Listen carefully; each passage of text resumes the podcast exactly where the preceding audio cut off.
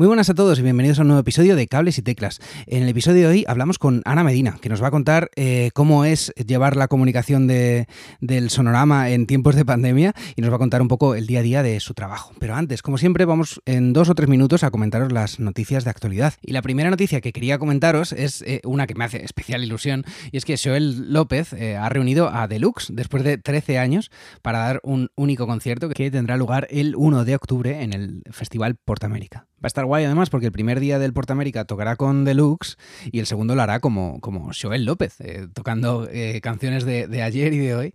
Va a estar muy, muy, muy guay. La siguiente noticia de la que quería hablaros es que Apple ha presentado eh, The Spark, que es una serie documental que, habla de, los orígenes de, canciones, de cómo, de cómo se han creado. Y han empezado por una muy guay, muy guay, que es Under the Sun. este episodio nos lo presenta Cuco eh, un, artista de origen mexicano y que eh, nos presenta en, un episodio de, menos de 8 minutos eh, hablando de, un poco del, origen de la canción. se espera que, haya próximos episodios en breve y, nada, simplemente que saber que, no es necesario tener Apple Music o, Apple TV Plus o como quiera que se llame. Estos episodios están disponibles en, en YouTube. Os dejamos el enlace en las notas del episodio. Otra noticia muy, muy, muy interesante es que Red Hot Chili Peppers van a volver en 2022 a España. No han confirmado fecha, no han confirmado lugar, pero han dicho vamos a estar allí después de que se cancelase su actuación en el Mad Cool de, 2021. Eh, lo han confirmado a través de, Live Nation y nada, estaremos súper pendientes de ver qué, fechas y qué lugares nos dan. Esperemos que, que a mí me toque un poquillo de cerca y vengan a Madrid. Y la última noticia de la que quería hablaros es el Festival Río Babel 2022, que se va a celebrar entre el 30 de junio y el 2 de julio del año 2022. Y es que han presentado a Zetangana como cabeza de cartel del festival. Eh, las entradas saldrán a la venta el 16 de septiembre, así que estar muy, muy, muy pendientes de esto, porque van a volar. Pero nada, ya os dejo con, nuestra entrevista genial a, a la genial Ana Medina. Después de la intro, empezamos. Bienvenidos al podcast de Cables y Teclas.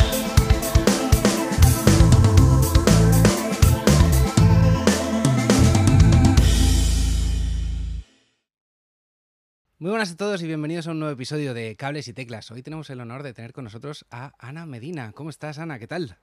Hola, chicos, ¿qué tal? Yo muy bien, muy bien, la verdad. He tomado ahí septiembre con ganas. Teníamos mogollón de, mogollón de ganas de, hablar contigo. Eh, y tenemos también al otro lado eh, a Manu Regalado desde Brighton. ¿Cómo estás? Muy buenas a todos. Pues aquí estupendamente, empezando la temporada. Qué bien. Había ganas, ¿eh? Había ganas ya de, la...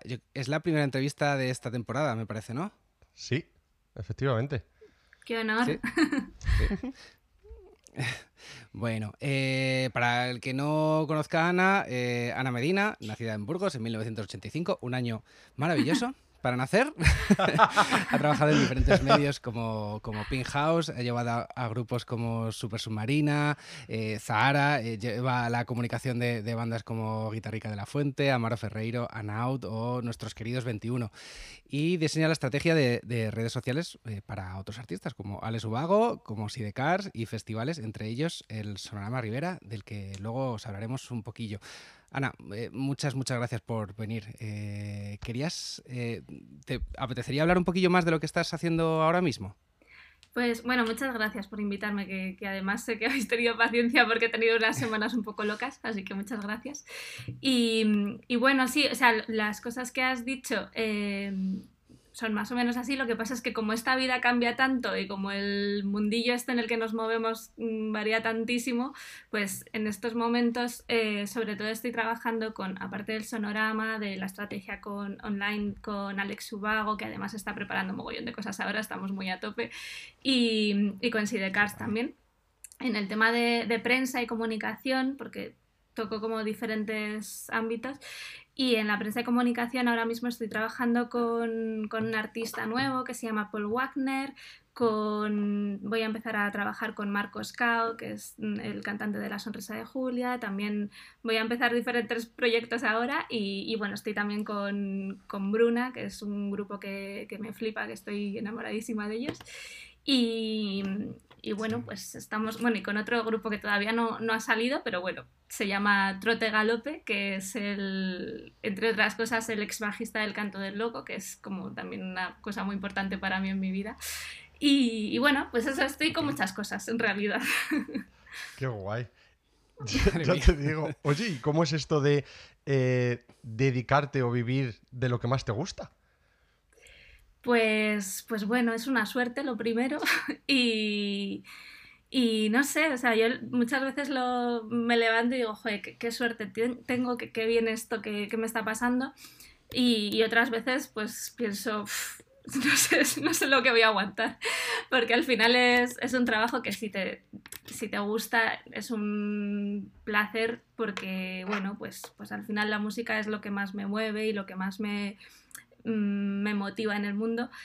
Pero es verdad que, claro, no tienes horarios, no tienes... Yo no he estado una semana de vacaciones que han sido un poco de mentira, eh, no sé, pues, pues esas cosas que tienen malas que también están ahí y, bueno, pues al final te vas amoldando, te vas eh, haciendo un poco a todo y yo la verdad es que me siento súper agradecida de, de donde he llegado, de estar dedicándome a esto y de estar además en este punto, de trabajar yo Mm, con quien quiero, cuando quiero. Tengo, tengo esa suerte, la verdad, estoy muy contenta. Qué buena. Hmm, qué guay. Eh, la gente con la que he hablado que te conoce solo dice cosas buenas de ti. La gente te quiere un montón y, eso es, muy guay. ¿Cómo llega alguien de ser un niño o una niña en este caso que, va a ver los conciertos de sus artistas favoritos a, dirigir sus estrategias en redes? ¿Cómo se, cómo se hace?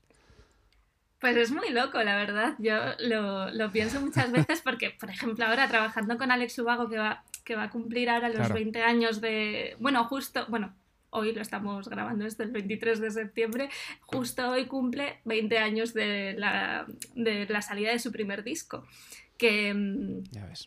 Que, que, claro, yo ese disco me lo compré, fui a, no me acuerdo si fue Valladolid o Palencia, fui a una firma de discos, Em, he estado en sus conciertos en primera fila y de repente eh, estoy hablando con él todo el día porque, oye, Anita, no sé qué, oye, Alex, oye, tal. Es bastante, bastante loco todo esto, sobre todo cuando te pasa con un artista con el que, que has ido a ver con 15 años. Y, y, bueno, pues me siento también muy, muy afortunada de haber llegado a ello, porque sí que era mi sueño. En aquel entonces, pues, pues bueno, era lo que más me, me, gustaba. Yo sabía que quería dedicarme a la música, pero no sabía ni cómo, ni qué se hacía, ni cómo se hacía. Y, y en realidad, un poco gracias a al canto del loco y a seguir a grupos desde, pues eso, desde mis 15 años, especialmente al canto del loco, a Pereza, a todos estos grupos de, principios de los 2000, eh, empecé a ver un poco también cómo funcionaba todo por detrás. Yo era, me hacía amiga de los técnicos de sonido, de los backliners, quería saber cómo funcionaba todo por ahí. Eh, siempre estábamos ahí como pues investigando un poquito para, para ir aprendiendo. Qué bueno, qué bueno. Y yo quería hacer un pelín, un, paso anterior. ¿Trabajaste de algo eh, diferente antes de decidir que querías ser community manager? Pues bueno, yo desde los 15 años he trabajado de camarera. Mi familia tenía una cafetería en Burgos y he estado trabajando allí. Y, y en realidad lo hacía un poco para, para, poder pagarme los viajes a los conciertos y todo esto, porque bueno, pues imagínate, con 15 años tampoco tienes mucho dinero para viajar y os, aseguro que he viajado mucho por todo el país. Pero claro, sin coger hoteles, durmiendo en estaciones de autobús, pues todas estas movidas así. Y, bueno, pues con, gracias a ese trabajo pude, pude mm, ir a conciertos y ver un poco cómo, cómo funcionaban y después lo que lo que también tenía yo en mente era pues, que me gustaría trabajar en la radio, veía a la gente en los 40, Sira Fernández era como mi ídolo, yo quería ser Sira Fernández y, bueno, hice algunas prácticas ahí en, en Burgos, en los sitios donde me dejaron, que también me dejaron antes de que pudieran legalmente hacerlo, porque yo llegué primero de carrera y fui y dije, bueno, ya estoy estudiando una carrera, ya puedo hacer prácticas. Y me dijeron, no, no puedes, hasta tercero no puedes. Y dije, bueno, yo qué sé, pero os puedo ayudar en algo. Y, bueno, pues yo iba allí y, hacía cosas. Y, bueno, esos, han sido así mis trabajos previos, la verdad. Un poco de, de camarera antes de todo durante también y después pues un poco de lo que, lo que iba pillando que, podía, que podía hacer porque durante la carrera es verdad que tampoco todavía no existían las redes sociales como tal, estaba Twenty, estaba Facebook, pero Fotolog al principio, pero, hmm. pero terminé la carrera y fue ahí cuando empecé a ver que había un mundo de, de social media y todo eso, y ahí es donde fui más o menos especializándome. Qué bueno. ¿Te acuerdas de cuál fue de los primeros proyectos que hiciste eh, que dijiste, vale, estoy trabajando de esto? Bueno, mi, en realidad mi primer trabajo en Madrid fue en una, en una empresa que se llamaba Hercio, que era, hacía era como una plataforma para hacer aplicaciones para grupos de música y hacían, hacíamos allí como eh, merchandising on demand, Em, poníamos como la música de los grupos en Facebook para que se pudiera escuchar desde ahí, desde los perfiles de los artistas. Mm. Em, también se podían vender entradas a través de los perfiles de, Facebook de los artistas. Hacíamos como muchas cosas y luego ya empezamos también a hacer eventos, a hacer movidas y tal. Y ahí es un poco cuando yo dije, jolín, estoy en Madrid, estoy trabajando en la música porque era de otra forma, pero al final estaba trabajando ahí. Y y fui, súper feliz. O sea, era becaria, eh, becaria y a la vez directora de comunicación, porque, mm, porque era así, o sea, era una startup chiquitita y, y, bueno, pues no podían permitírselo, así que yo estaba con una beca, pero llevaba toda la comunicación y aprendí muchísimo, fue increíble, conocí a muchísima gente y también es un poco lo que me ha ayudado a, a que me conozcan en el sector, porque al final conocí a muchísimos grupos allí. Eh, vino mientras yo estaba trabajando, también vino de becaria durante un mes, dos meses o algo así. Eh, Wilma, por ejemplo, Wilma Lorenzo, y me acuerdo que estrenamos nosotras el primer disco de, Izal en, en Hercio, que, que, era como, pues no los conocían entonces. De hecho, creo que se llamaba Miquel Izal todavía. Y no sé, tuvimos como oportunidades de hacer cosas muy guays en ese sitio. Y luego, bueno, luego yo ya me fui a hacer otras cosas, el hercio desapareció, pero tengo muy buenos recuerdos de aquello. Qué bueno. Hmm. Y es que se me ocurren tantas cosas que te quiero preguntar aquí. Y es que realmente, un poco enlazando a esas personas que nos estén escuchando y que digan, jo, me encantaría hacer ese trabajo o es que encaja con lo que siempre he querido hacer aparte de persistencia, que creo que es la palabra que me ha venido según estabas contando de, pues eso, eh, mantenerte durante los años de uni para poder pagar, para ir a este sitio, al otro, aprender, llegar, decir, oye, dejarme ayudaros, etcétera, etcétera. ¿Qué otro consejo le puedes dar a esa gente que quiere llegar a hacer lo que, lo que tú estás haciendo a día de hoy?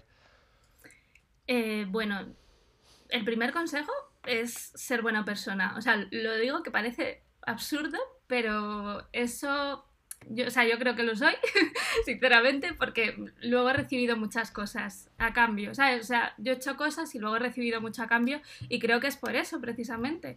Y, siempre me he sentido apoyada, he sentido que, que, la gente me, me ayudaba en, en, todo y quiero, quiero entender que es por eso. Entonces, eh, para no estar solo, o sea, yo, yo siempre me, me he sentido acompañada por muy freelance que sea, por muy por mucho que la empresa, bueno, que sea autónoma, que sea yo sola, pero siempre me he sentido acompañada y, siempre he tenido a alguien a quien decirle, Jolín, me está pasando esto, ¿qué hago? ¿Qué? Y, bueno, pues supongo que porque yo también soy esa persona para otros. Para otros. Eh, entonces, eso por un lado, y luego ser muy curioso. O sea, si no sabes bien cómo funciona todo esto, yo lo que he sido siempre, pues eso, pues cuando iba a los conciertos del canto del loco preguntaba a los técnicos de sonido qué hacían y preguntaba a, quienes acompañaban al grupo les preguntaba también qué es lo que hacía cada uno y, cómo funcionaba y, bueno, hacía un poco eso y también luego cuando cuando ya estaba aquí en Madrid y, de repente veía un objetivo claro, por ejemplo, yo tuve súper claro dos cosas. Por un lado, que quería trabajar en Pink House, que fue mi primer trabajo realmente en la industria de la música, trabajando directamente con grupos y todo eso. Y también tenía claro que quería trabajar con, con el sonorama. Entonces, lo que hice fue no mandar simplemente mi currículum y decir, bueno, pues ahí tenéis mi currículum. No sé si vale mucho o poco, si, o sea, en, realidad no tengo experiencia en, lo que, en esto que quiero trabajar, pero creo que puedo aportar estas cosas. Y, bueno, pues a Pinhouse yo le vi que a lo mejor necesitaban alguien de, comunicación, que les ayudara en, en, todo ese ámbito y tal. Y me costó unos cuantos años, de hecho les estuve ayudando mucho tiempo como para aprender, o sea, era, sí, era, les ayudaba gratis, pero para mí realmente sabía que, que me iba a valer porque, porque lo estaba, me estaba ofreciendo yo porque sabía lo que quería conseguir con ello. Y lo conseguí y, y, luego por otro lado el sonorama, pues lo que hice fue, yo creo que la gente, yo veía que escribía el sonorama y que nadie me contestaba, que había cosas que, que igual puedo hacer yo aquí algo, igual puedo Mm, aportarles esto. Entonces, pues me preparé también como, mira, no me conoces, me llamo Ana Medina, eh, yo te mando esto. Me preparé una presentación de todo lo que haría para el sonorama. Y bueno, pues al final me llamaron. Qué bueno. Pero que nadie haga eso con el sonorama ya, que ya me tiene por favor. ¿Sabes? Si va a venir ahora una generación Z aquí a quitarme el, el puesto, a hacer TikToks.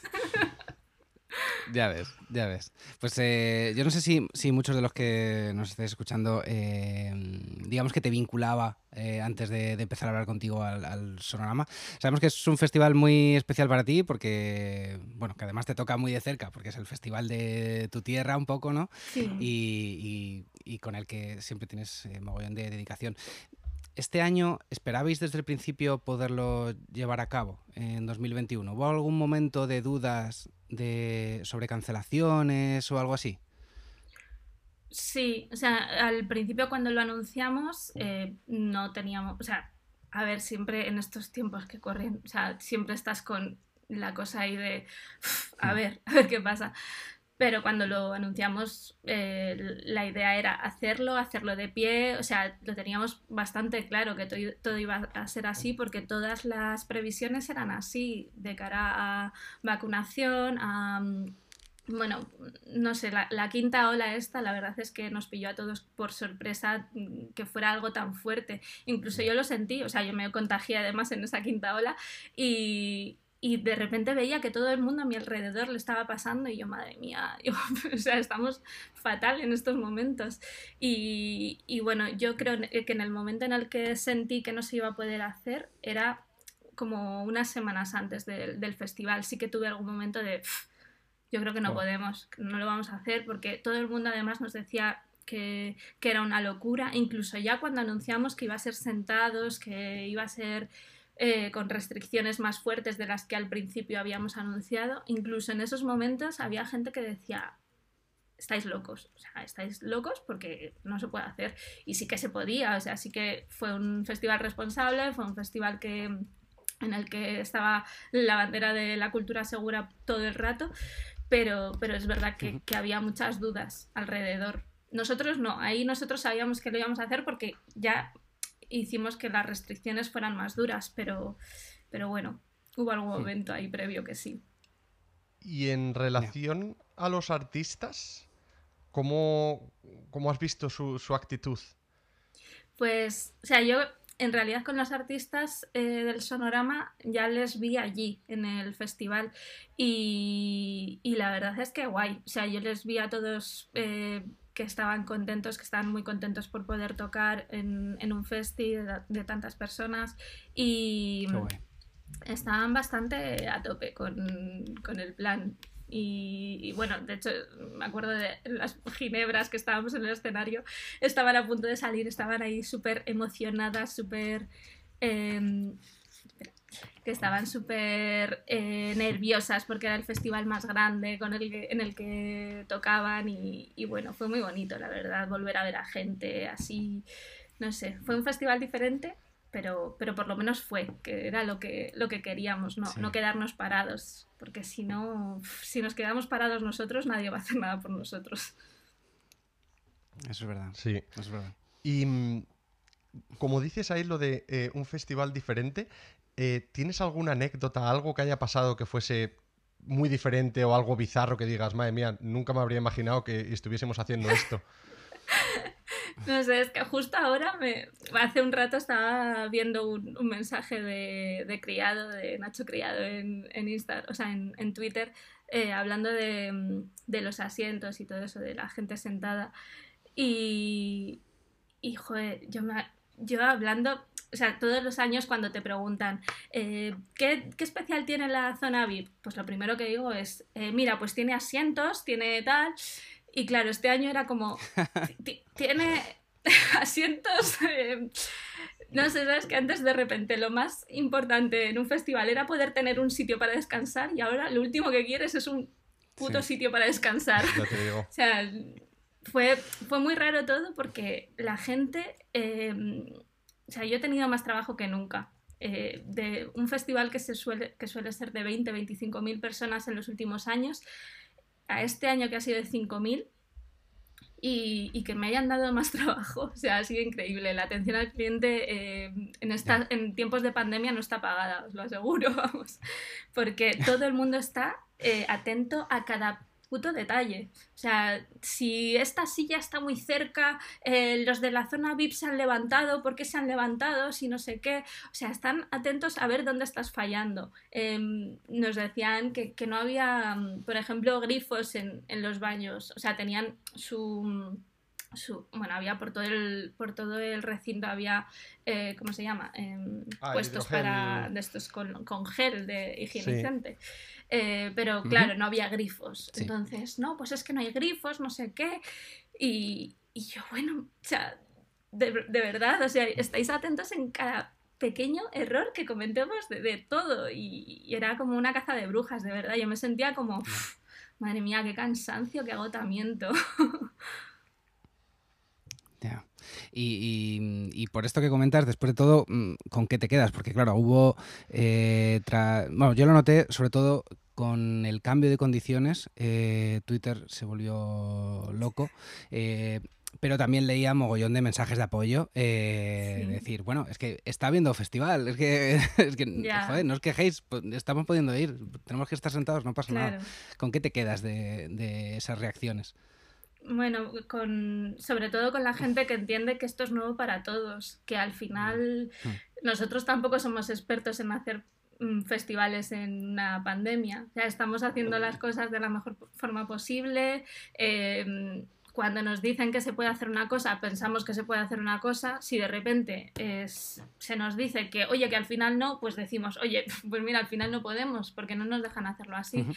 Entonces sí que hay mucha gente que, que nos ha apoyado y, pero porque creo que el sonorama tiene esa, esa suerte, que, que, tiene gente que lleva muchos años asistiendo al festival y que sigue estando ahí. Y, y la verdad es que muestran mucho, mucho su apoyo y, y, eso es muy, muy de agradecer. Bueno, o sea, yo contestaba unos mensajes cada vez que alguien escribía diciendo, oye, que mucho ánimo, ¿eh? que solo te, te escribo para esto. Yo me ponía a llorar, o sea, he llorado con mensajes Así de simples porque ya no podía más. pero, pero bueno, ha sido muy bonito eso. El apoyo, la verdad es que ha sido muy guay. Hmm. Y, yo creo que después de todo, la mejor noticia que podíamos tener es una, creo que salió en el, diario de Burgos, no recuerdo, no recuerdo el hmm. nombre, eh, que decía, voy a leerlo textualmente, ni rastro de contagios COVID en la comarca vinculados al Sonorama Rivera. Una vez pasados 14 días desde su finalización, no se han detectado brotes en la Riviera cuyos contagios se asocian al festival, mientras la incidencia de la pandemia en Aranda desciende significativamente con respecto a los días previos a la celebración del, Sonorama. Yo creo que esto es lo más guay que podía pasar después de todo, ¿no? Después de todas las quejas y todo tal. Sí, mm. sí, ha sido lo más guay y, em, es que es de agradecer a, los medios que, que, se han hecho eco de esa noticia, porque luego están los medios que estuvieron súper interesados en el sonorama, en ver lo que pasaba, eh, medios que nunca se interesan por la cultura y de repente estaban interesados en ver si podían, no sé, supongo que, que rellenar la sección de sucesos o algo así y viendo que no lo podían rellenar, pues ya no dijeron nada más del sonorama, dijeron que al principio que, bueno, pues dejaron ver como que no era el momento de hacer el festival, que estábamos locos, que no sé qué, que no sé cuántos, y luego ya nunca más han vuelto a, a, decirse nada. por ejemplo, Espejo Público, el diario.es, sitios que dices, bueno, pues nada, muchas gracias por apoyar la cultura en la sección de cultura, además de, de estos medios, ¿no? No sé, es un poco feo eso. Pues, pues sí, la verdad, es que, la verdad es que sí.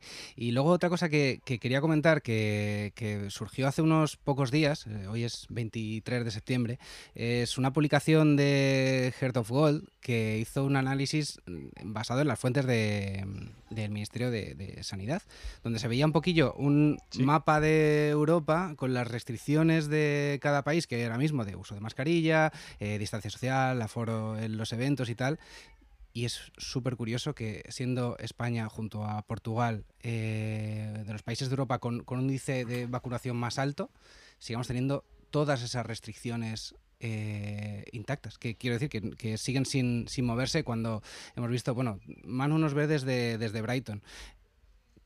Quiero decir, eh, sabe perfectamente cómo está el COVID allí, que creo que ya no saben ni lo que es. No sé, Ana, ¿cómo, ves tú esta situación? Eh, ¿Crees que, es suficiente ya? ¿Que, deberíamos un poco volver a estar más tranquilos en los eventos? ¿Cómo lo ves? Sí, o sea, yo vi el, mapa ese y la verdad es que te sientes una impotencia y dices, pero ¿estamos locos o qué? Y perdonad porque está eh, mi peque se ha despertado de la siesta súper tarde y está llorando ahora. No pasa nada, cosas de la vida. No, no te preocupes. Bueno, pues, pues eh, eso, que me parece muy, muy loco y, me parece absurdo que, lo que está pasando en, en España porque... Bueno, hoy ha salido de hecho un, un comunicado de Es Música diciendo que, pues eso, que están, que, que han pedido al, al, gobierno que por favor, que, ¿qué es esto? ¿Sabes? Que, que, hay que revisar las, las restricciones que hay en, en, la música porque se está revisando en todos los ámbitos y que además la música ha dado un... Em, ha, ha, hecho ha dado un ejemplo con todos los conciertos que se han ido haciendo durante todos estos meses, que es que es una pasada todo lo que se ha currado, todo lo que se ha invertido y, y bueno, pues por ejemplo las salas que yo al final trabajo con festivales, pero, pero lo que... es que en las salas es donde nace todo, o sea, sin las salas no habría festivales, no habría nada, porque los grupos y la escena se crean en las salas, y si no existen esos grupos y esa escena, los festivales pues no, no van a seguir tampoco durante muchos años. Y, claro, las salas sí, se les ha subido creo que al 75% de, de aforo, me parece que es así, pero claro, manteniendo la misma distancia social, em, sentados y, demás, lo que, están, lo que está demostrando la gente que, que, manda ahí arriba, que es lo que le decía antes a Manu, es que no tienen ni idea, primero, de, cómo funciona la industria musical en este país y segundo, que no van a conciertos, no han ido en su vida, vamos, a conciertos, porque ¿cómo haces tú para tener un 75% del aforo en una sala sol, por ejemplo, eh, con mesas, con distancia de seguridad de, uno, de un metro y medio. O sea, es imposible tener un 75%, tener, ni siquiera si suben al 100%. O sea, que no se puede hacer eso. Entonces, eh, es indignante. O sea, estamos como... No sé, no sé, no sé lo que, lo que hace esta gente, de verdad. Y, y bueno, pues no sé si de aquí a, a cuando se publique el podcast porque de repente mm, han, han, leído la carta que ha escrito Es Música, la Federación de la Música o, o algo. No sé si, si, algo cambiará o si anunciarán algún tipo de cambio, pero desde luego eh, así no se puede sobrevivir. Y además es que hay una cosa que, que, supongo que no sé exactamente cómo funciona en Brighton, pero, mm, pero las salas de conciertos en España se han sustentado el el, no sé cuánto es el tanto por ciento, pero un tanto por ciento muy elevado de, su, de, sus ingresos es por lo que se consume en la sala, porque no tienen ayudas. En otros países de Europa, en casi todos tienen ayudas estatales. Aquí no tienen nada. Y, y, además que, bueno, pues eso, que casi todo es la barra y si ahora no pueden consumir tampoco o se puede consumir yendo a la barra, volviendo no sé qué, es que no se puede, o sea, no se puede sobrevivir así. Totalmente, totalmente. Eh, una de las últimas eh, experiencias que tuve en un concierto como, espectador fue el concierto que hubo en Rivas de Zahara y Vetusta Morla, que, era, no sé, era un despropósito en cuanto a, la organización. Había unas pocas sillas que estaban en una esplanada muy grande, digamos, y el resto de la gente en, en, gradas. Y claro, la grada que más cerca está está lejísimos del escenario. Entonces no tenía ningún sentido que estuviese eh, la gente apilada en las gradas cuando luego en, en la zona del centro, digamos, no, no había apenas sillas. Era, era como muy ridículo. Y luego el tema de, las consumiciones, eh, depende del sitio donde vayas, se puede consumir en el sitio o no, te tienes que ir a otro lado. No sé, es como muy...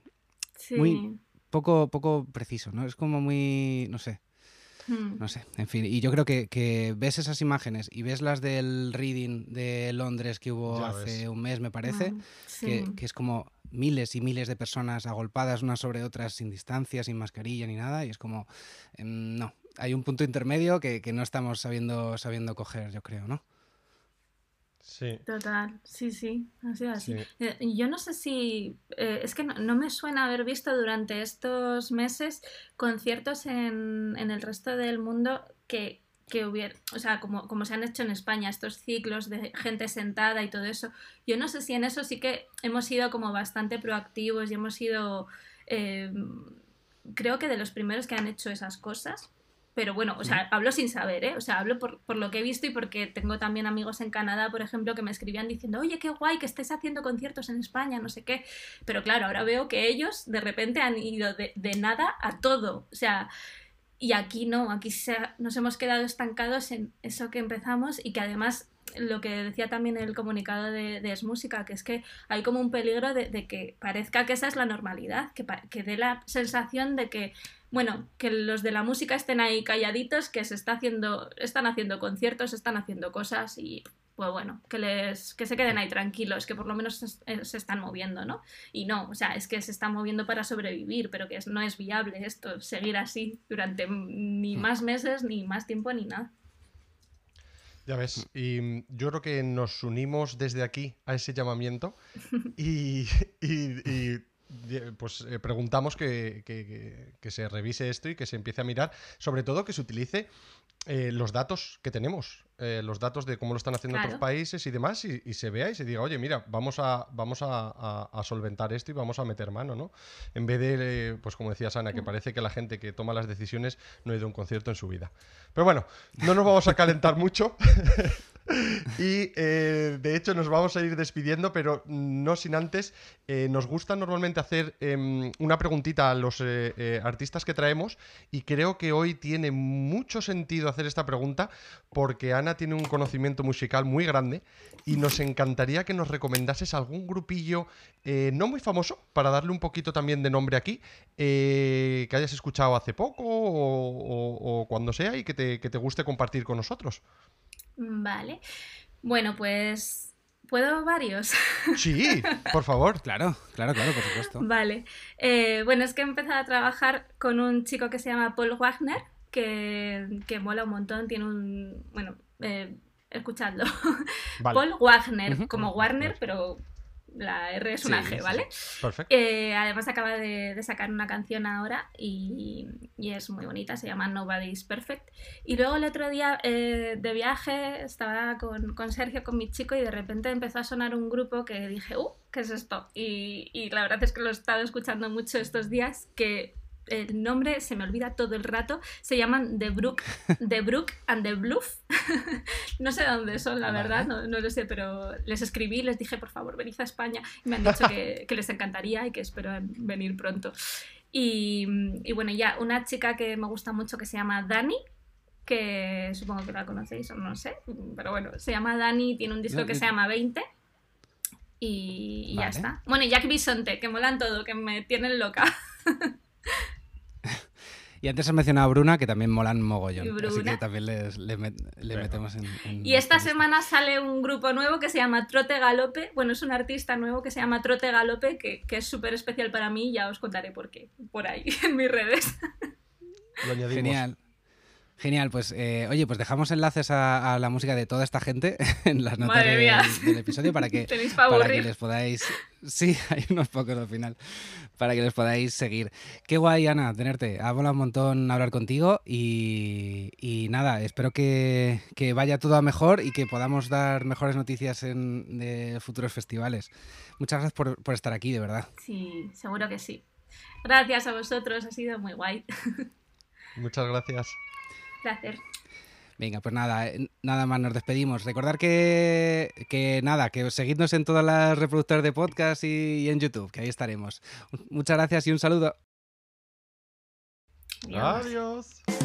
Hasta aquí el programa de hoy. Si te has quedado con ganas de más, suscríbete en las plataformas de podcast habituales. Y puedes seguirme en Twitter en arroba cables y teclas.